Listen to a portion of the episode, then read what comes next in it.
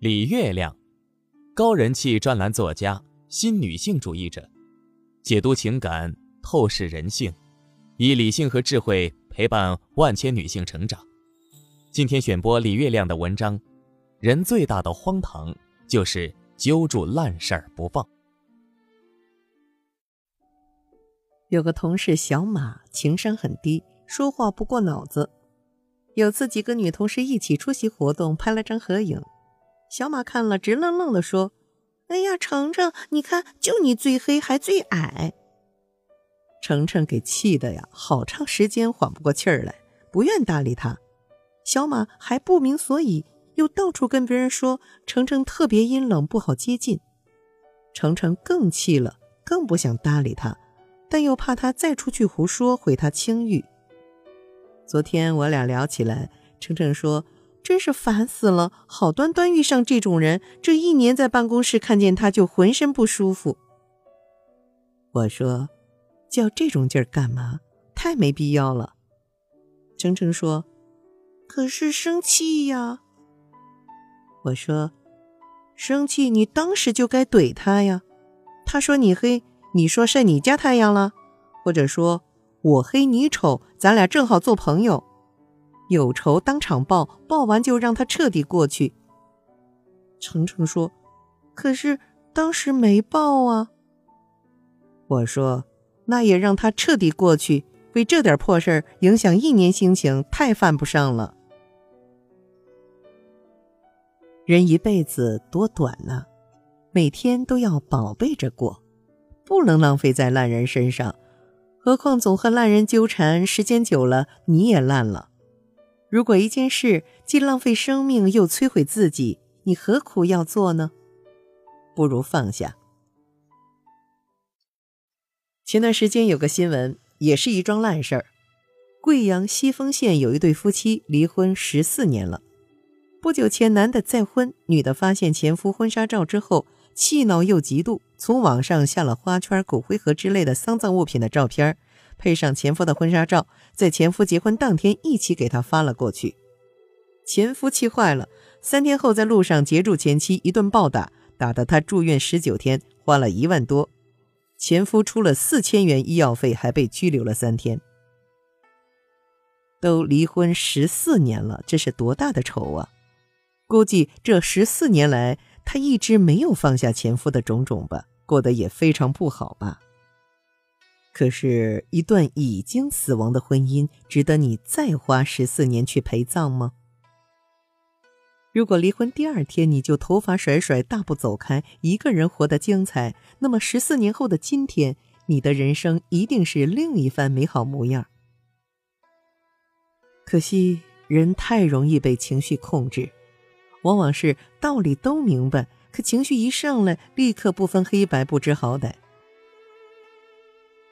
如果说有个人丢了一百块钱，却发了疯一样，非要花五百块打的回去找，然而并没有找回来，你一定会觉得他太傻。但类似的事情，其实你可能正在做。别人随口说了一句难听话，他根本没注意，你却难过了大半年。不厚道的人对你做了不厚道的事。你花大量精力、不惜血本去较劲儿，一段感情你明知不可能有好结果了，却还是没完没了纠缠，不肯脱身。如果一个婚姻或者一段关系已经烂掉了，你为什么还要不断盲目的在他身上投入精力、浪费生命？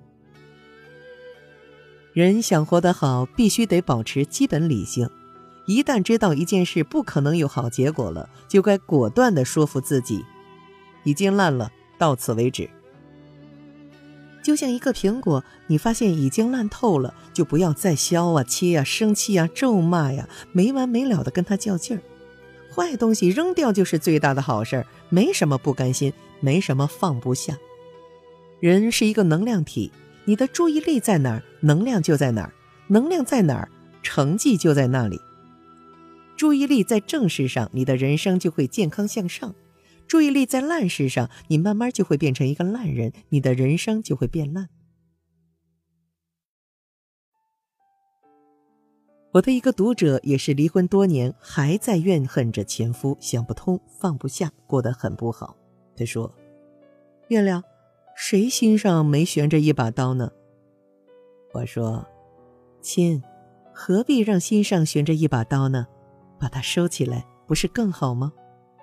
然后我给他讲了朋友 C C 的故事。C C 十几年前曾有一次升职的机会。但他一个女同事背地使坏，到处散布谣言，说 C C 跟公司一位总监有染。结果大领导听信，让 C C 十拿九稳的升职泡了汤。C C 当时气疯了，但这种事情解释不清，只能认倒霉。不想天道有轮回，去年那个造谣的同事跳槽了，新公司的老总正好是 C C 的朋友，知道 C C 和那个人同事过，便来了解情况。C C 也没客气，把对方劣迹数了个遍，直接导致那女的没过试用期。C C 后来告诉我这事儿特别乐，我说：“你恨了他这么多年呢？”他说：“哪儿啊，我早忘了。要不是朋友问起来，我根本不记得有这么个坏人了。不过既然落在我手里了，那也不能放过他。”嗯，我觉得这路子挺对的。你烂，我不跟你纠缠。但有朝一日，若能顺手还你，我也不会太客气。我没把你放心上，不是原谅你，而是不想用你的错来惩罚我自己。就像刘嘉玲当年，她正当红时被绑架、被拍照，之后又被无良媒体刊登，这对一个女人是难以想象的屈辱和压力。她的一生差点就毁在这里。但是二十年后，她说。那些人，我通通都原谅。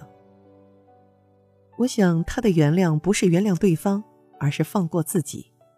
他已经对这件事付出太多，如果搭上后半生去恨、去纠缠，得不偿失。不如让那些烂人和那些破事儿通通滚蛋，一个不留。这种放下是真正的大智慧和大格局。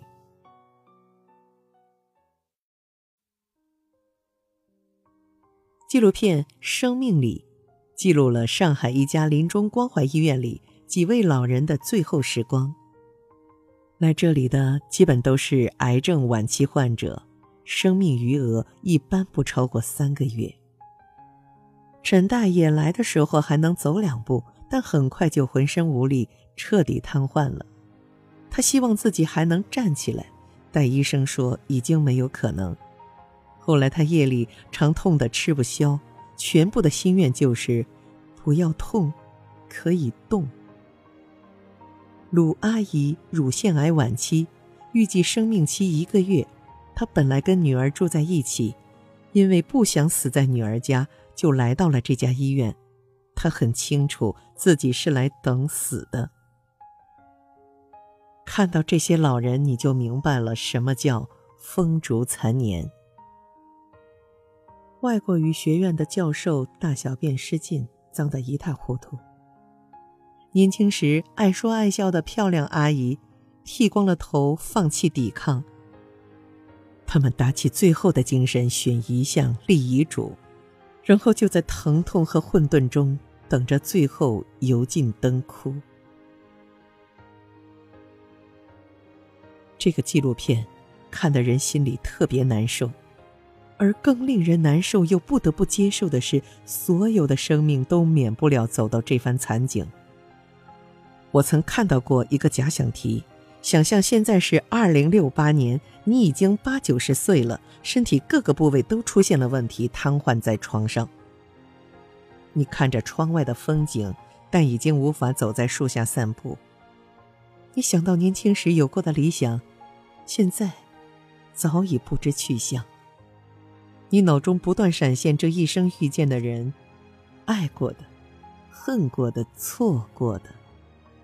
你发现时间变得难以忍受，不知道拖着这样的身体余生还有什么意义。你对着天花板祈祷说：“老天呐，帮帮我吧！